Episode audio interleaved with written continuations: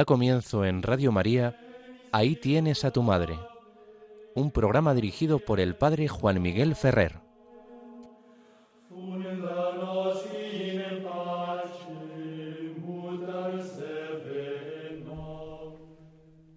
Un saludo muy cordial a todos y cada uno de vosotros, queridos amigos oyentes de Radio María.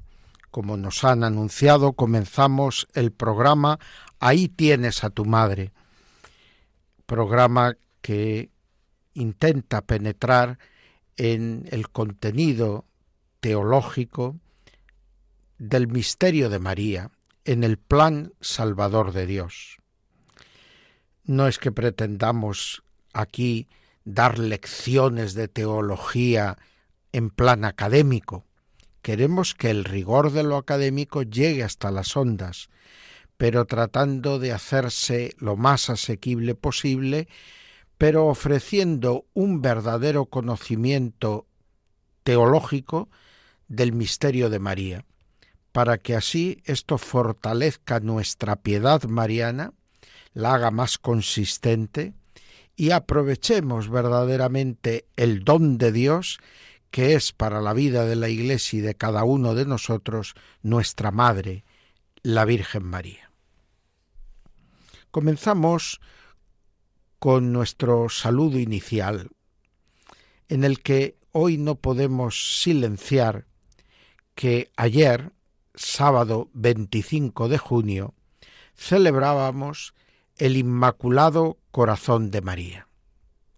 La devoción a la Virgen María bajo esta advocación de su Inmaculado Corazón, sabemos que va de la mano del desarrollo en la Iglesia de una forma particular de unión y comunión espiritual con nuestro Señor Jesucristo desde la perspectiva de su corazón humano según avanzaba la piedad en torno al corazón de Cristo, se fue desarrollando también una devoción al corazón de María. Evidentemente esta devoción al corazón de María depende radicalmente de misterio de Cristo y de lo que es la piedad y la adhesión a Cristo a través de la contemplación del misterio de su corazón humano. En esta forma peculiar de seguimiento de Cristo, los papas nos han insistido a lo largo de los últimos siglos en que se puede encontrar la esencia más pura de la piedad cristiana. Y se han atrevido a decir esto porque detrás de la devoción al corazón de Cristo está la unión con Cristo, como maestro y como cabeza de cada uno de nosotros. Por lo tanto, algo que es esencial al cristianismo. Los cristianos somos los discípulos de Cristo. Es más, los miembros de su cuerpo. Y lo que nos ayuda a comprender la devoción al corazón de Cristo es que Cristo es la encarnación del Verbo, la segunda persona de la Santísima Trinidad que se ha hecho hombre verdadero, sin dejar de ser Dios verdadero. Y a través de Cristo se produce esa comunicación de idiomas de la que hablan los teólogos desde la época patrística, sobre todo en la época del concilio de Éfeso y luego Calcedonia. ¿Por qué? Pues porque Cristo hace de puente entre lo humano y lo divino y nos ayuda a descubrir en Él, de un modo accesible a nosotros por su humanidad, todos los tesoros y riquezas de la naturaleza divina. Dios que quiere hacer alianza con los hombres, eso que admirablemente expresaba tras su conversión Agustín, nos hiciste Señor para ti, pues eso se concreta en Jesucristo. Y la devoción al corazón de Cristo lo que está es a través del corazón aproximándonos a la humanidad de Cristo como puente, como mano tendida, para que a través de esa humanidad de Cristo entremos plenamente en contacto con la divinidad que comparte eternamente con el Padre y el Espíritu Santo. Por lo tanto, la humanidad de Cristo, significada en su corazón, nos ayuda a entrar desde nuestra humanidad en participación, en comunión con la divinidad, con la naturaleza divina del Padre, el Hijo y el Espíritu Santo.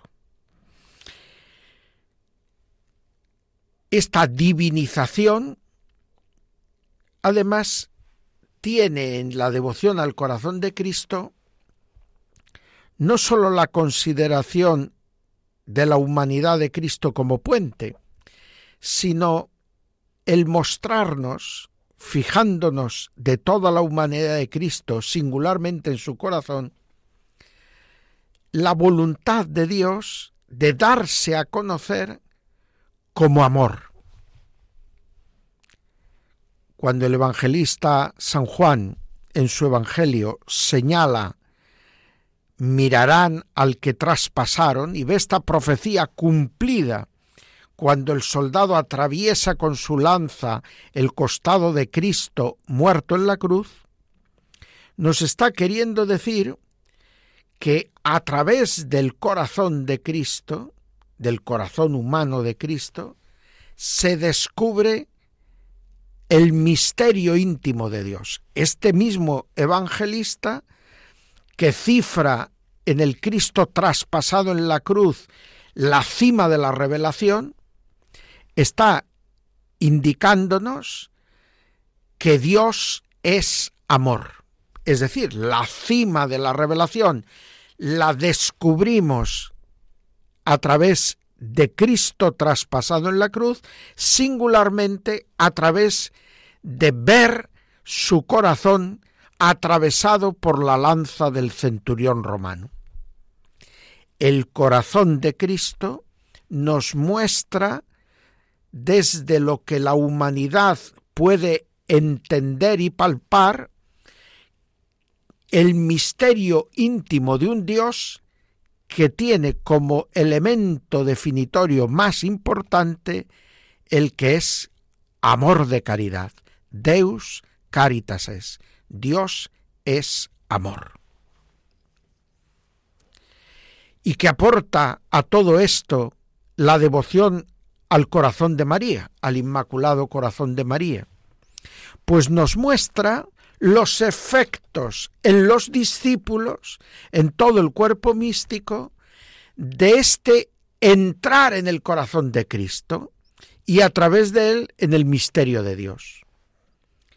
María que es mujer, entrando en el corazón de Cristo, va haciéndose verdaderamente cada vez más, cada vez de una manera más plena, Madre de Dios. Una de los nuestros llega a ser Madre de Dios y tiene un corazón de madre para con Dios a través de haberlo tenido para Cristo, el Verbo encarnado, y por voluntad de Cristo, sobre el Cristo total, es decir, sobre toda la Iglesia, siendo ella también nuestra Madre Inmaculada. Así, el corazón de Cristo nos lleva al conocimiento del misterio más profundo de Dios y el Inmaculado Corazón de María nos muestra que ese conocimiento Dios nos lo ofrece a través de su Hijo para transformar nuestro corazón como lo ha hecho con el corazón de María. En María los méritos de Cristo se anteponen y en previsión de esos méritos se destaca en ella su inmaculada condición, ella es inmaculada desde el primer instante de su ser. Su corazón es inmaculado desde el primer instante de su ser. Pero María no solo tiene estas gracias que preceden a cualquier obra suya, sino que además incrementa todas estas gracias, profundiza todas estas virtudes, porque en todo momento de su vida se entrega, como lo hace Cristo, plenamente al designio del Padre. Así, al Cristo que tiene por alimento la voluntad del Padre, se une la Madre, que es bienaventurada por haber creído y porque escucha la palabra de Dios y la obedece y la guarda, la cumple en todo momento de su vida. Por eso es altamente provechoso en el orden espiritual este contemplar en dos fiestas que se siguen el Sagrado Corazón de Jesús y al mismo tiempo después el sábado que sigue a esta solemnidad el Inmaculado Corazón de María. Para conocer verdaderamente el secreto que se esconde en la revelación divina y en la obra de la redención, en el misterio pascual, y para ver la sobreabundancia de los efectos de ese misterio pascual, de ese designio divino de salvación en los hombres.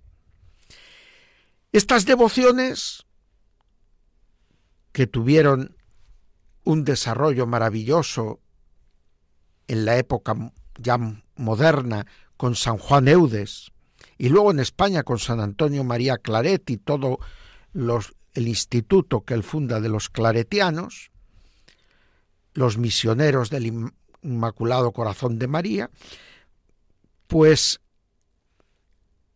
se muestra eficaz y hermosa devoción porque nos ayuda a no solamente descubrir una vez más la unión entre la revelación y la historia de la salvación, sino que además nos ayuda a comprender que conocimiento de Dios va siempre unido a transformación, santificación, divinización del ser humano. El verdadero teólogo es santo. Y el santo, de alguna manera, se hace teólogo. Pues que entremos en nuestro programa esta semana de la mano de la Virgen María con esta disposición espiritual. Veamos ahora, mientras escuchamos un Ave Maristela compuesto por el cardenal Rafael Merri del Val y adaptado y preparado por el gran músico del Vaticano Perosi, mientras escuchamos esta melodía, elevemos nuestra oración con María, pidiendo aprender con ella a seguir siempre a Jesús.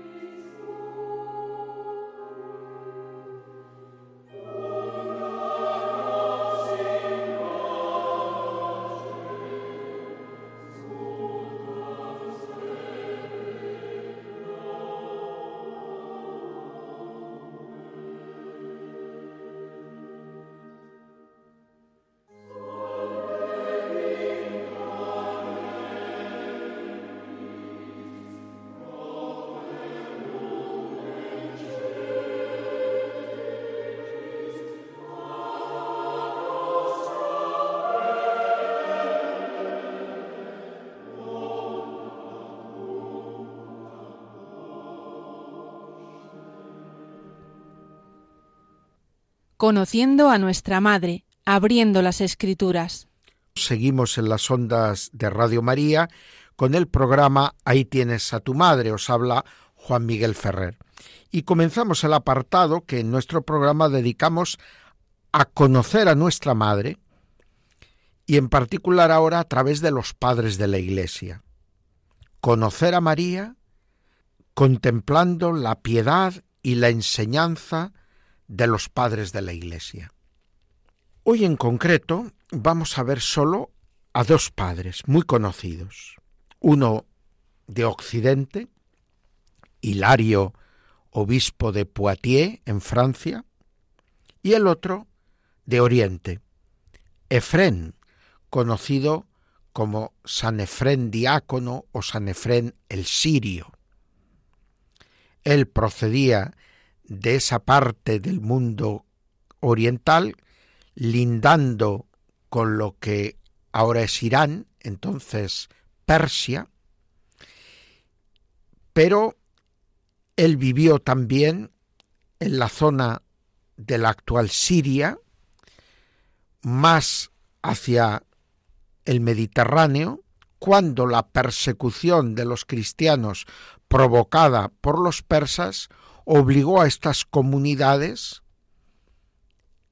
de Armenia y de la parte de los caldeos a volcarse un poco más hacia occidente, yendo hacia la costa mediterránea de la entonces Siria. Vamos a comenzar haciendo una breve presentación de cada uno de estos personajes. Hilario nace en Poitiers hacia el año 315, es decir, nace prácticamente en el momento en que el emperador Constantino va a conceder la paz con el edicto de Milán a los cristianos. Hilario estudia retórica y manifiesta su interés y su capacidad para las cuestiones filosóficas.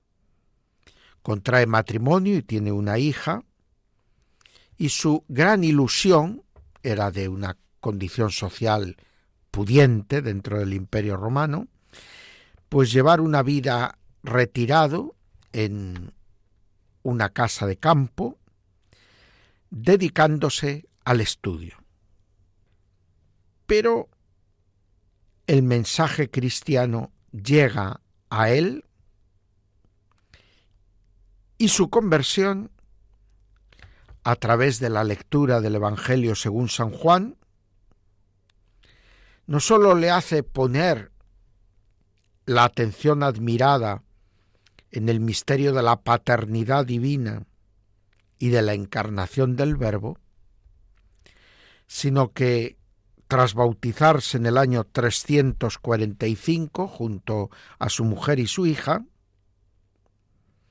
ve como pronto su generosa entrega a la comunidad cristiana hace que al morir el obispo de Poitiers, la ciudadanía cristiana mire a él como el candidato más apto para suceder al obispo recientemente fallecido.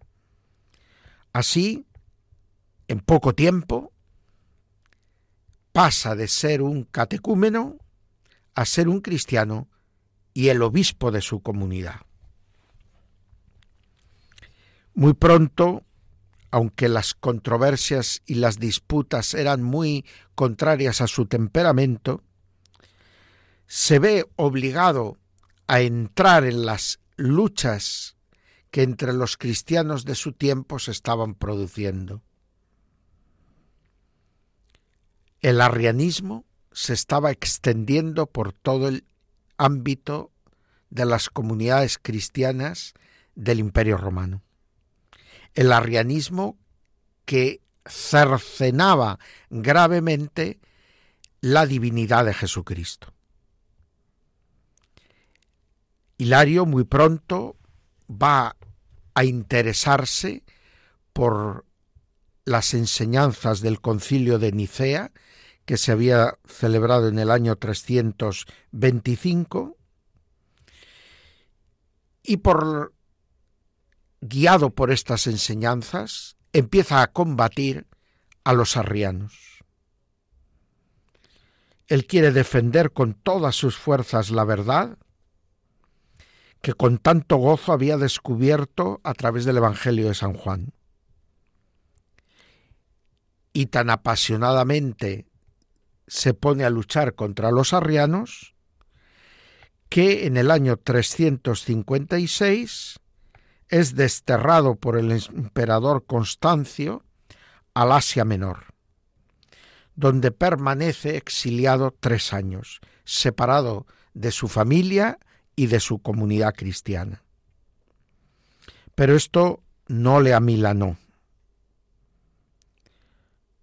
Cuando termina su exilio, vuelve con el mismo ímpetu y con la misma fuerza a defender la verdad sobre Jesucristo, verdadero Dios y verdadero hombre.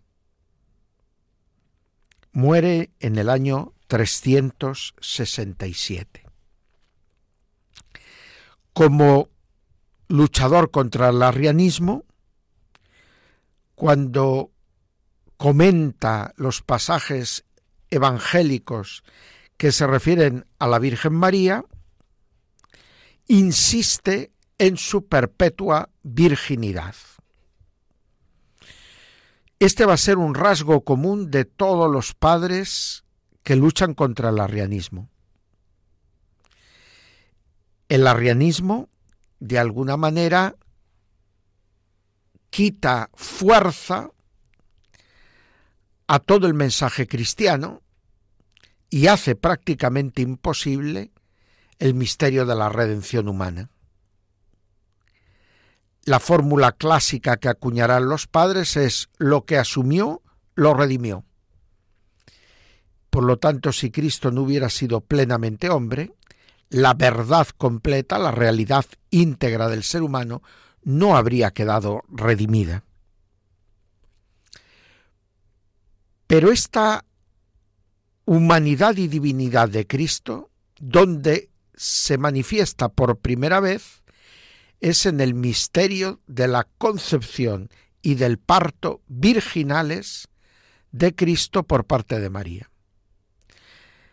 El que María sea verdadera madre y dé verdaderamente a luz un hijo y lo alimente y nutra a sus pechos, habla de la verdadera humanidad de Cristo. Pero el que ella conciba virginalmente y dé a luz sin perder su virginidad física, implica una referencia directa a la condición excepcional de su hijo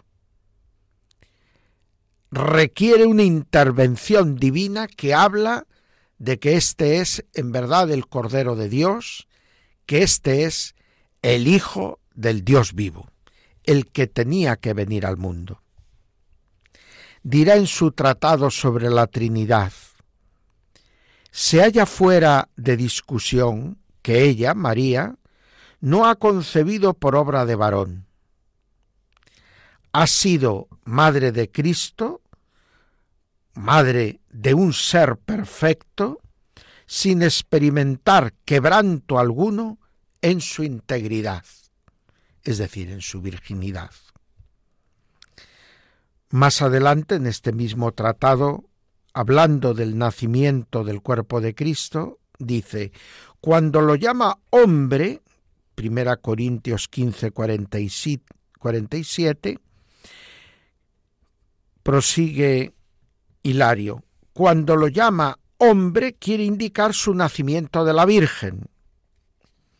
Cuando después el apóstol dice el segundo hombre viene del cielo, atestigua su origen, pues él bajó al seno de la Virgen cuando hubo descendido sobre ella el Espíritu Santo. Su nacimiento de la Virgen y su concepción del Espíritu son datos incuestionables.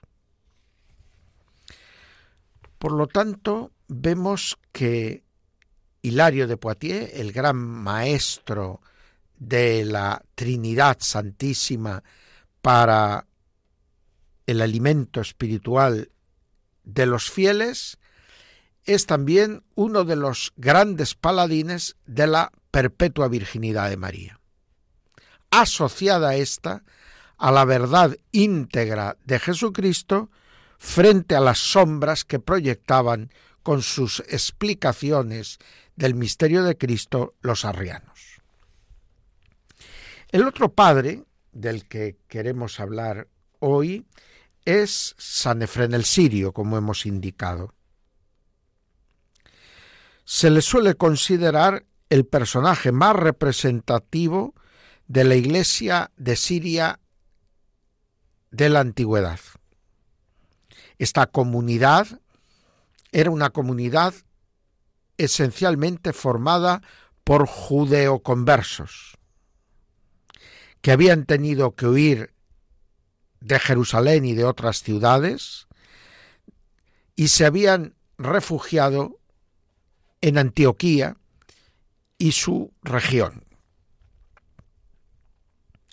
San Efrén asume, por lo tanto, la tradición de la escuela de Antioquía y del judaísmo, con una exégesis que destaca la unidad de los dos testamentos y la continuidad entre ambos. En San Efrén, que es más que un teólogo académico, un gran homileta y poeta cristiano y un gran compositor de textos litúrgicos, singularmente himnos, va a hacer que su manera de leer, según la escuela de Antioquía, las Sagradas Escrituras, con esta tendencia a reforzar la continuidad y el desarrollo homogéneo de los temas bíblicos, va a poner la base para un lenguaje teológico de tipo tipológico, es decir, donde las figuras del Antiguo Testamento se ven como anticipos de las realidades del Nuevo Testamento y a su vez las realidades del Nuevo Testamento como la clave interpretativa y que da unidad a las diversas figuras veterotestamentarias. Esta teología tipológica que luego alcanzará en la Escuela de Alejandría su máximo desarrollo, tiene su fundamento en la teología narrativa de la Escuela Antioquena y uno de los grandes maestros de ese paso de la teología narrativa a una teología más especulativa, lo ofrece San Efrén el Sirio, precisamente dando a su teología un molde de expresión poético a través de sus himnos, sus cánticos, de este modo desarrollará mucho la teología simbólica y tipológica y es para nosotros un iniciador del desarrollo propiamente de la teología frente a la posición primera de la escuela antioquena que hacía una teología que era prácticamente lectura de la Sagrada Escritura. Los himnos y poemas del santo diácono han quedado integrados en muchos ritos del Oriente cristiano y siguen siendo alimento de la vida teológica y espiritual de muchos cristianos de Oriente. Efrén se interesa especialmente por enlazar los dos testamentos, como hemos dicho, desarrollando con gran belleza literaria las figuras tipológicas que hacen referencia a los misterios de Cristo ya en el Antiguo Testamento pondera especialmente de María su pureza virginal, su santidad inviolada, su maternidad inefable, su misión en el seno de la Iglesia. Curiosamente, aplica a, a María el símbolo del monte Sinaí. Yo te acogí como la montaña del Sinaí, dice María en uno de los himnos de Efrén y no quedé abrasada con tu ardiente fuego, como la zarza ardía sin consumirse. Pues tú ocultaste este fuego a fin de no causarme daño, y así no me quemó tu llama, que los serafines son incapaces de mirar. Está jugando con la imagen de la zarza ardiente que contempla en la cima del Sinaí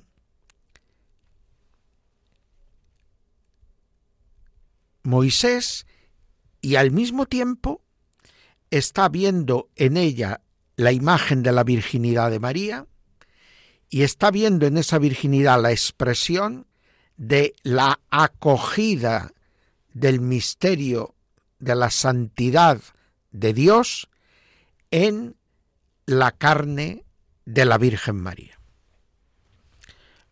Lo cual requiere que Dios se prepare una casa y requiere que esta casa sea luego fiel a la purificación y al don recibido.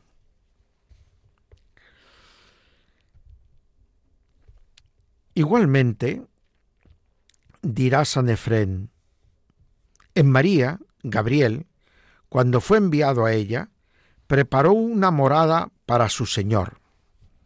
Penetrando las bendiciones hasta lo más profundo de esta mujer, gracias a aquella prole que mató a la muerte y a Satanás. En el seno de María se hizo niño aquel que es igual a su Padre desde la eternidad. Nos dio su grandeza y asumió nuestra pequeñez. Eso del maravilloso intercambio que nos salva de lo que hablará luego San León Magno, lo vemos ahora reflejado en estas poéticas palabras de San Efrén. Y habla también de José, cuando dice, poniendo estas palabras en labios de la Virgen María. Si me atreviera a designarte como hijo de José, yo quedaría llena de espanto, porque tú no procedes de su semilla. Sin embargo, no me atrevo a rechazar su nombre, porque Él es quien me ha desposado.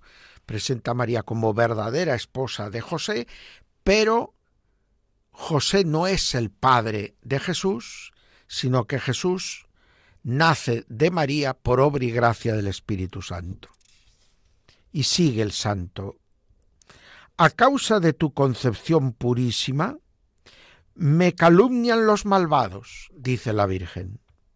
Tú, el santo, sé el defensor de tu madre. Da a conocer el prodigio, a fin de que sepan el origen de tu concepción. Porque claro, al concebir virginalmente sin concurso de José, María se expone a que el mismo José o cualquier otro pueda pensar que si María ha quedado en estado antes de convivir con José su esposo, es que le ha sido infiel y que ha tenido relaciones con otro, lo cual extendería la sombra del pecado sobre María. Pero el ángel de Dios, hablando en sueños a José, haciendo que acepte a María y al niño, está haciendo de José el instrumento para ver protegida a María de los ataques de los calumniadores y al mismo tiempo nos está manifestando a nosotros lo que se ha obrado en María como anticipo a lo que Dios quiere a través de su Hijo obrar en nosotros, la redención, el perdón del pecado. En el caso de María se trata de una redención antecedente, que evita el pecado. En nosotros es subsiguiente, nos levanta y cura y limpia después de haber caído. Pero lo bello es que en San Efrén se están anticipando también todas esas interesantes y aleccionadoras reflexiones que brotan de hacer de María no sólo la madre de Cristo, sino la discípula de su Hijo. Dirá la Virgen en los poemas de San Efrén, hablando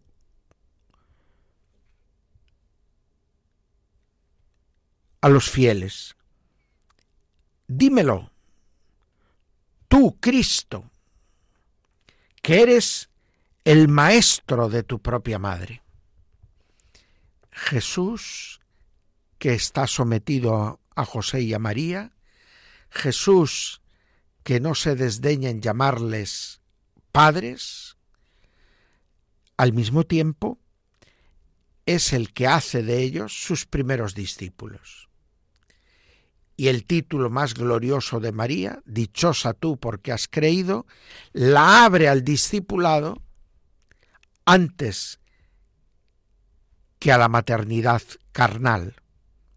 Por eso podrá decir San Agustín, antes has concebido en el corazón por el oído, acogiendo la palabra de Dios con fe, que no en el vientre por la acción del Espíritu Santo.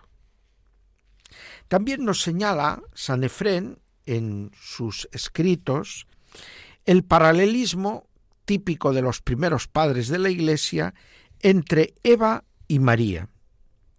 Dirá San Efrén en sus himnos sobre la Iglesia, María y Eva pueden ser simbolizadas por los dos ojos del cuerpo. Uno de ellos es tenebroso, mientras que el otro es luminoso y todo lo alumbra. Eva es el ojo izquierdo, que está ciego, y María el ojo derecho, lleno de luz.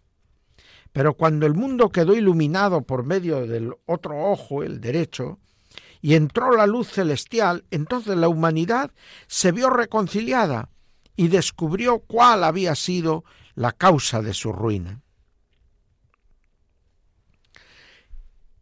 Y si algo queda claro para Efrén el sirio, es que María es inmaculada, libre de todo pecado. En sus Carmina Nisibena dirá, Tú solo, oh Jesús, y tu madre poseéis una belleza que a todos supera. No hay en ti mancha alguna, ni la hay tampoco en tu madre. Inmaculado Cristo, Inmaculada María. También establecerá en sus himnos un curioso paralelismo entre el sepulcro y el seno de María. Dice, hizo salir su cuerpo del sepulcro, Cristo, a pesar de que éste estuviera sellado el sepulcro. El sello del sepulcro es un testimonio a favor del sello de la virginidad, de aquella que había llevado el cuerpo de Cristo en su seno. Es decir, igual que Cristo en su resurrección sale del sepulcro a pesar de estar éste sellado, eso se anticipó de alguna manera entrando y saliendo del pudoroso seno virginal, como dirá nuestro San Ildefonso, sin quebranto de la virginidad de su madre. Por lo tanto, la virginidad de María expresa la condición singular de Cristo. De alguna manera, por esta victoria sobre la carne y por esta victoria sobre el pecado, en su inmaculada concepción, María es la que aplasta el poder de la serpiente. Y así, Efren el Sirio, hablando de Lucas 10, 19, dirá, He aquí que os he dado poder para aplastar con vuestros pies serpientes y escorpiones. Esto es así, dirá nuestro doctor, porque nuestro Señor disipó el error que dominaba en el mundo a causa de la serpiente, a fin de que imperase la verdad de aquel que ha dado tal poder sobre las serpientes, de modo que sean aplastadas por los pies, lo cual equivale a decir que sean sometidos sus propios reyes, así como la serpiente ha herido a Eva en el talón, el pie de María la ha aplastado. Son los comentarios al diatésaron que hace San Efrén. Por lo tanto, nuevamente, en este genial autor, vemos que aparecen los temas característicos de la Mariología más antigua, la defensa de la virginidad perpetua de María, su condición de Madre de Dios, su condición de Inmaculada, su condición de perfecta discípula.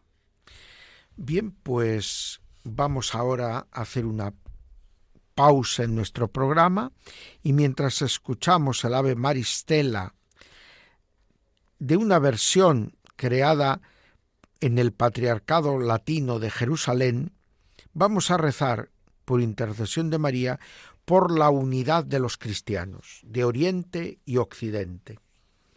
Que seamos verdaderamente esos dos pulmones de la única Iglesia de Cristo. Y tal y como acabamos de ver en Hilario de Poitiers y en Efrén el Sirio, entremos en el misterio del conocimiento profundo de la revelación y dejemos que la obra de Dios se realice y manifieste en nuestra vida como salvación y redención para todos. Ave Maristela, Dei Mater Alma, atque semper Virgo, Felix celi porta. Summes iludave Mântuitorule, fundanos în pace, mutan se venome. Solvebin clareis, profer lumen cetis, mala nostra pele, bona cuncta posse.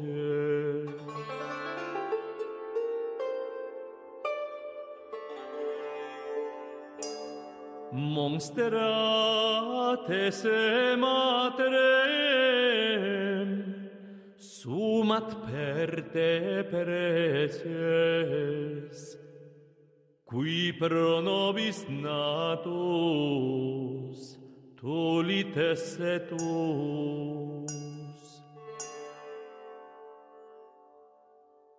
Oraciones y prácticas de piedad marianas. Seguimos adelante en nuestro programa en las ondas de Radio María desde las 5 a las 6 de los domingos. Ahí tienes a tu madre, os habla Juan Miguel Ferrer. Y vamos a entrar en el apartado que dedicamos brevemente a comentar algunas oraciones y prácticas de la piedad mariana. Habíamos comenzado en el último programa, anterior a este, hablando de la importancia de peregrinar con María cuando caminamos hacia sus santuarios. No solo es peregrinar al encuentro de María, sino también peregrinar con María mientras vamos hacia una de sus casas u hogares marianos. Y decíamos que era bueno poder recordar las peregrinaciones que hizo María en su vida, para podernos identificar en nuestras peregrinaciones con las peregrinaciones de la Virgen. Quería yo hoy en particular ver cómo peregrina María a Belén. Recordemos que José y María, al poco de comenzar a vivir juntos, María está ya muy avanzada en su gestación, pero eh, María tiene que dejar su hogar de Nazaret ir con su esposo para cumplir con el decreto que había dado el emperador Augusto, que quería que todos los súbditos de su imperio se empadronasen. Quería hacer un recuento de sus súbditos. Y entre los judíos se establece que cada uno vaya a su casa solariega a empadronarse. Cada una de las doce tribus, cada una de las familias de esas tribus debe de ir a su solar patrio para allí inscribirse en el censo. Y José era de la casa de David y por lo tanto tiene que ir a Belén. María se ve envuelta en este jaleo y eso que está muy adelantada en su gestación. El viaje era algo incómodo, algo que podía resultar contraproducente. Pero María sabe con José aprovechar las circunstancias de la vida. Este peregrinar con María a Belén implica un aprender con José y María a leer los signos de los tiempos y a descubrir que detrás del padecimiento de algunas normas o medidas legales que se nos obliga a cumplir a veces, independientemente de que sean mejores o peores, Dios se vale para realizar sus obras maravillosas. Dios no tiene que ver directamente con el censo de Augusto. Dios no tiene que ver directamente con que María tenga que acompañar a su marido forzosamente a este empadronamiento. Pero lo cierto es que Él con su providencia prevé estas cosas y las dispone con magnanimidad. Así José y María, siguiendo fielmente los dictados de Dios, aceptando esta peregrinación a Belén, van a ser hechos los testigos excepcionales del parto virginal por el que el verbo de Dios ve la luz en este mundo y nace como hijo de los hombres, sin dejar de ser hijo de Dios. Junto a esta peregrinación a Belén está la peregrinación a Egipto de la Sagrada Familia. Esta peregrinación hacia el exilio representa muy bien lo que podría ser en nuestra vida las circunstancias injustas,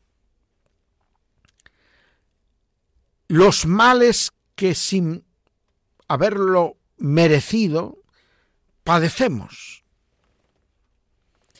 injusticias que padecemos, pero que Dios permite para obtener de ellas un bien mayor. José y María van a Egipto para preservar a Cristo del peligro de ser asesinado por Herodes. Pero ellos reciben el mensaje, la lección de un peculiar despojamiento de sí mismos y de sus cosas para aprender a vivir de la providencia de Dios. El peregrinar al exilio a Egipto con María viene a enseñarnos a saber sacar beneficio incluso de las cosas positivamente malas que nos pueden suceder. Pero también José y María van a Jerusalén cuando el niño Jesús ha cumplido doce años de edad. Y qué mal lo pasan porque se les pierde en el camino de vuelta. Y tres días están buscándolo afanosos. Cuando al fin lo encuentran y se lamenta María, ¿por qué nos has hecho esto? Tu padre y yo te buscábamos angustiados. Jesús le responde con esa frase enigmática. ¿No sabíais que tenía que ocuparme de las cosas de mi Padre? Este peregrinar a Jerusalén con María nos ayuda a descubrir lo que guiaba la conducta de Jesús. la voluntad del Padre. Y nos invita a sintonizar con esa voluntad del Padre claramente expresada. Pues esperemos que con estas pinceladas podamos hacer alguna peregrinación a santuarios marianos mirando cómo nos acompaña María camino de Belén, cómo nos acompaña María camino de Egipto, cómo nos acompaña María a Jerusalén. Y que de todo esto saquemos lecciones bellas y lecciones útiles en nuestro trato y para nuestro trato con la Virgen Santísima. Volvemos ahora antes de terminar nuestro programa a escuchar un Regina Angelorum, en este caso, que resuena desde la Basílica del Pilar de Zaragoza, y vamos a aprovecharlo para orar, pidiendo a Dios esa capacidad de escucha y obediencia a su palabra que tuvo en todo momento de su vida la Virgen María.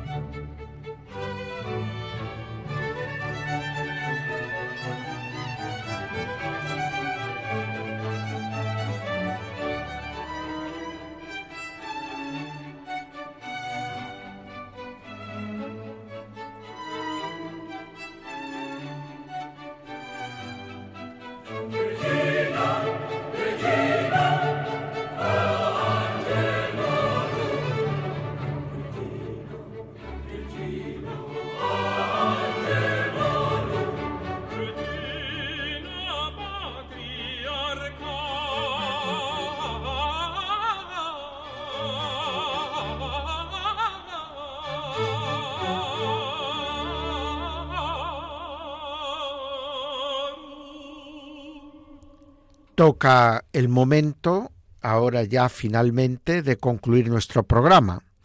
Nuestra hora con ustedes llega a su fin. El tiempo vuela. Pero antes de marcharnos y dejar paso a otros momentos diversos de la programación de Radio María, tenemos que mirar hacia la próxima semana y me permito anunciar que la Sociedad Mariológica Española, la semana que ahora se inicia a partir de este domingo, va a celebrar este año su Semana Mariológica Española en la ciudad de Ronda, en Málaga. Esta ciudad está celebrando el 75 aniversario de la coronación canónica de la imagen de su patrona, la Virgen de la Paz. Y con este motivo, la Sociedad Mariológica Española celebra su congreso anual en esta localidad de Ronda. Pues que la Virgen de la Paz sea honrada a través de esta Semana Mariológica y que sobre todo aprendamos de ella, Reina de la Paz, a tener actitudes de paz que traigan un aire de serenidad a nuestra sociedad española y un aire de paz al mundo entero. Hasta pronto, queridos amigos. Que la Virgen María os acompañe a todos.